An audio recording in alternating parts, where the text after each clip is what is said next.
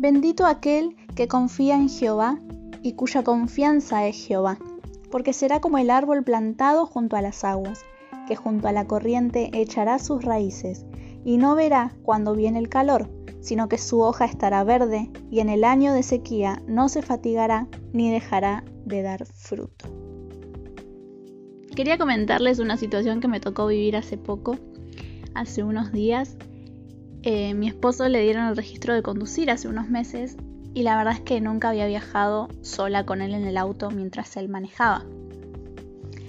Y como teníamos que ir a visitar a mi abuela que vive un poco lejos del lugar de donde yo vivo, le pedimos prestado el auto a mi suegro. Así que llegó el día en el que tuvimos que hacer el viaje y yo estaba un poco nerviosa porque era mi primera vez viajando sola con mi esposo mientras él manejaba. Eh, y era, teníamos que ir por autopista, por avenidas, y la verdad que me incomodaba un poco la idea.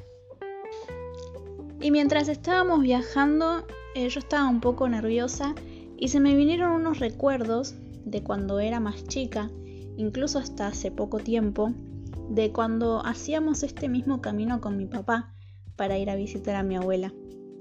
Recuerdo que yo viajaba con él y no sentía esa inseguridad que estaba sintiendo con mi esposo, porque yo no ponía, eh, no dudaba de mi papá. Yo confiaba en que él sabía manejar, confiaba en que estaba segura con él. Sabía que me subía al auto y que él sabía lo que hacía, sabía el camino, sabía conducir y que íbamos a llegar bien a lo de mi abuela. Así que en ese momento cuando se me vinieron esos recuerdos, decidí confiar en mi esposo, en que él también sabía manejar, en que por algo le dieron el registro y que él también, como mi papá, quería cuidarme y no iba a ponerme en una situación de riesgo. Entonces me pude relajar y pude disfrutar el viaje. Y esto me hizo pensar en que nuestra confianza en Dios también se desarrolla y es algo que nosotros elegimos. La confianza es una decisión de parte nuestra. Yo decido confiar en que si el semáforo está en rojo para los autos, yo puedo cruzar y hay una ley que me avala que el auto no debería avanzar, entonces yo puedo cruzar confiada la calle. Yo decido poner mi confianza en personas. E incluso también cuando nos decepcionan, cuando nos lastiman, cuando nos defraudan, decidimos quitar esa confianza y ya hay algo en la relación que no vuelve a ser lo mismo. Y así es con Dios. Nosotros decidimos si queremos desarrollar nuestra confianza, poner toda nuestra confianza en Él o no. Venimos a Dios muchas veces con la confianza puesta en nosotros mismos, con las ideas de que nosotros podemos con nuestras propias fuerzas, de que lo podemos hacer a nuestra manera, de que podemos alcanzar su propósito con nuestros recursos, de nuestra forma, en nuestro camino, en nuestros tiempos. Y de a poco entendemos que todo es por Él y para Él. Y ahí confiamos. Confiamos porque sabemos que Él siempre tiene lo mejor para nosotros. Pero ¿cuándo podemos eh, saber eso cuando experimentamos con Dios. Si yo puedo eh, leer la Biblia y si no experimento mi propia relación con Dios, solamente va a ser algo que le pudo pasar a los personajes bíblicos o que le puede pasar a, a un familiar o a un siervo de Dios. Y no voy a tomar a Dios como un Dios personal, que es lo que Él es. Entonces la confianza viene cuando yo decido experimentar, tener intimidad con Dios, conocerlo, conocer su manera de relacionarse conmigo, conocer cómo Él piensa, cómo Él ama.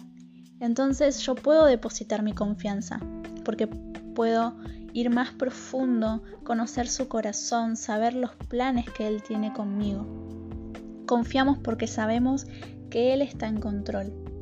Y aunque a veces querramos nosotros tener el control de la situación, cuando por fin logramos descansar en él, podemos decir, sí, era mejor que vos tuvieras el control. Tengo esta situación que intento pelear con mis fuerzas, eh, algo que me está sucediendo que yo sé que va a ser muy difícil solucionarlo por mis propios medios, pero igual lo quiero hacer porque mi confianza está puesta en mí. Entonces cuando podemos descansar en Él, cuando podemos confiar en que Él es proveedor, en que Él tiene control de todo lo que nos pasa, Él tiene control de nuestra casa, de nuestro trabajo, de nuestra familia, de nuestra salud, cuando podemos entender que Él tiene el control de absolutamente todo, podemos confiar y descansar y saber que sus planes son mucho mejores que los nuestros desde un principio, que sus formas son mejores que las nuestras y que incluso lo que nosotros pensábamos mejor para nuestra vida termina siendo aún mayor, porque lo que Él planeó, lo que Él planificó para cada uno de nosotros es más grande y más reconfortante de lo que nosotros podamos imaginar. Entonces, confiamos porque Él es ese papá en el que podemos dejar nuestra confianza ciegamente, sabiendo que siempre procura nuestro bienestar. Más allá del papá que hayas tenido biológico, en lo físico, Dios es un Padre perfecto. Él no se compara. Aunque hayamos tenido al mejor papá, Él es aún más perfecto, es aún más bueno. Y aunque hayamos tenido el peor papá o no lo hayamos conocido, Él no es así. Él es un Padre que ama, que abraza, que provee, que protege. Es el Padre que da identidad, que me afirma como hija. Él es esa fuente inagotable, es esa provisión en todas las áreas, es la protección, es la seguridad para nuestra vida. Él es ese abrazo que nos aprieta en su pecho, ahí donde podemos escuchar sus latidos de amor por nosotros. Aprendamos a confiar en Él Dejemos de luchar contra los miedos e inseguridades y disfrutemos del viaje, porque papá está en control.